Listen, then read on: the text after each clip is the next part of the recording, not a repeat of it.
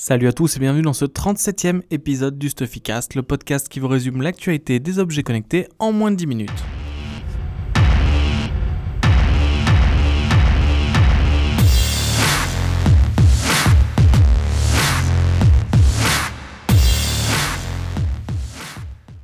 On attaque cette semaine avec une actu plutôt insolite. Alors on avait déjà parlé euh, dans les mois précédents sur Stuffy de la société Pavlok qui avait eu la riche idée d'inventer un bracelet connecté qui envoie des décharges électriques à son porteur s'il ne remplit pas euh, les objectifs qu'il s'est fixés, comme euh, faire plus de sport ou arrêter le Nutella. Je n'y arrive pas personnellement. et cette fois-ci Pavlok revient avec un nouveau bracelet connecté qui s'appelle le Shock Clock et qui est simplement un bracelet qui sert de réveil. Alors jusqu'ici, ben, ça existe déjà, un Jobon Up par exemple, un Fitbit Charge Char ou, ou euh, une activité font réveil, mais ils vont un peu plus loin, ils sont un petit peu euh, creusés la tête, donc le principe est assez simple. Donc sur l'application mobile, vous allez mettre l'heure du réveil, le bracelet va vibrer. Au bout de quelques vibrations, si vous n'êtes toujours pas réveillé, le bracelet euh, va se mettre à, à biper comme un réveil classique. Et si vous ne vous réveillez pas après le bip, vous prendrez une décharge électrique pour euh, bien se réveiller en étant content. Alors l'idée, euh, trouve ça pas fou. Euh, enfin si, c'est fou. Ça sert à rien, mais c'est fou. alors l'entreprise met un petit peu de science là-dedans en disant que le but du bracelet est d'éduquer le cerveau à se lever automatiquement à une certaine heure. Donc on est sur le conditionnement pavlovien, c'est pour ça que ça s'appelle Pavlok. Euh, voilà, si vous êtes euh, assez dingue pour vouloir un objet comme ça ou faire un cadeau à quelqu'un, c'est en ce moment sur Indiegogo. Le prix Early Bird euh, est fixé à 89 dollars plus les frais de port.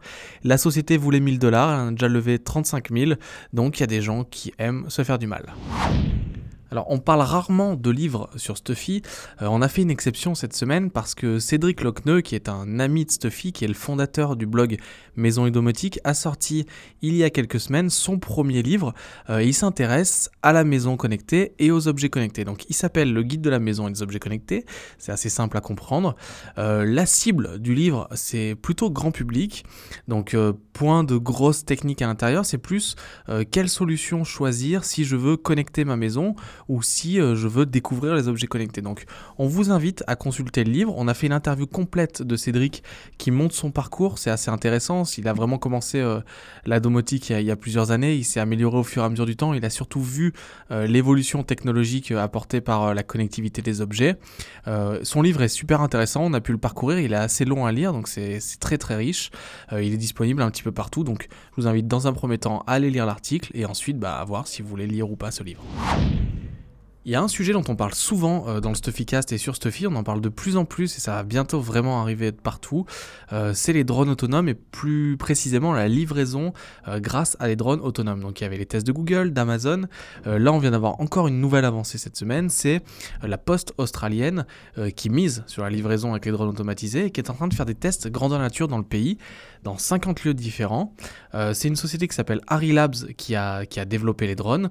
leur petite particularité c'est qu'ils embarquent un parachute pour euh, prévenir des potentielles chutes. Et le directeur de la poste est hyper euh, positif, euh, optimiste sur le sujet, et il a annoncé que si les tests étaient concluants, c'est surtout au niveau de la sécurité que, que, que, ces tests doivent être concluants, que livraison par drone commencerait en Australie à la fin de l'année donc c'est assez fou. Euh, c'est un pays qui s'y porte bien parce que beaucoup d'habitants en fait euh, habitent en dehors des villes, dans des zones assez reculées, donc c'est assez compliqué d'aller livrer des colis. Euh, vous pouvez aller voir l'article sur le site. On a mis une petite vidéo d'une des livraisons par drone. C'est toujours le même système. Le drone arrive et dépose le colis dans le dans le jardin et ça marche déjà super bien. Donc on espère que ça va vraiment se démocratiser et qu'on verra bientôt des drones partout au-dessus de notre tête. Je vous remercie d'avoir écouté ce 37e épisode du Stuffycast. C'est un plaisir chaque semaine de vous le faire. J'espère que vous appréciez autant que nous on prend de plaisir. Euh, si vous l'avez aimé, comme d'habitude, une petite note sur iTunes, euh, sur TuneIn, sur toutes les plateformes que vous utilisez. Vous pouvez nous retrouver sur les réseaux sociaux, sur Facebook, sur Twitter, sur Snapchat. Euh, on parle pas mal d'un projet secret sur Snapchat depuis 2-3 jours. Ça devrait voir le jour dans la semaine. Euh, donc restez à l'affût. J'espère que ça vous plaira aussi. Et je vous donne rendez-vous la semaine prochaine pour toujours plus d'actualités sur les objets connectés. À la semaine prochaine.